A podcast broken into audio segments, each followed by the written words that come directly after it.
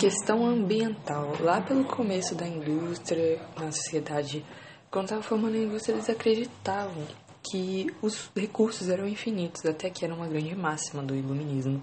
Só que não é bem assim, os recursos da Terra não são infinitos e você começa a ter um pensamento de desenvolvimento sustentável depois. Na partir de 1983 tem a criação da Comissão Mundial sobre o Meio Ambiente e Desenvolvimento, que ele pensa no desenvolvimento da economia, mas também na criação de um futuro para gerações que elas consigam também suprir suas necessidades em relação à natureza. Na, as conferências foram conferências é, das partes, é a conferência anual.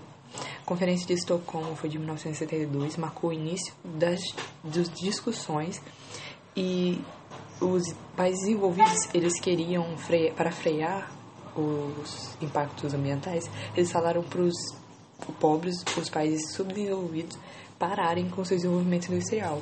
Só que claramente não dava.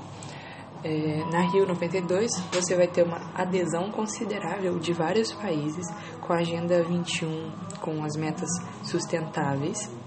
No protocolo de Kyoto, Estados Unidos, é, o que os Estados Unidos não assinam é para reduzir os gases de efeito estufa, é, a emissão de gases de efeito estufa.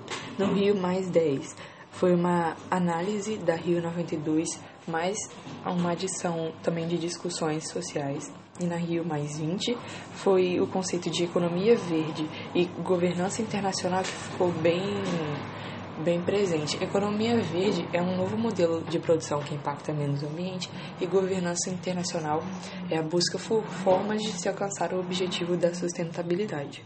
Sustentabilidade é diferente de desenvolvimento sustentável. A desenvolvimento sustentável é quando você é, atende às necessidades da atual geração, mas sem comprometer as gerações futuras. E sustentabilidade é a capacidade de um indivíduo, grupo de pessoas ou empresas de é, de é a habilidade de se manter inserido num determinado ambiente, mas sem impactar violentamente nesse meio. Então, é empresa ocupar o seu lugar, mas sem impactar violentamente o meio ambiente.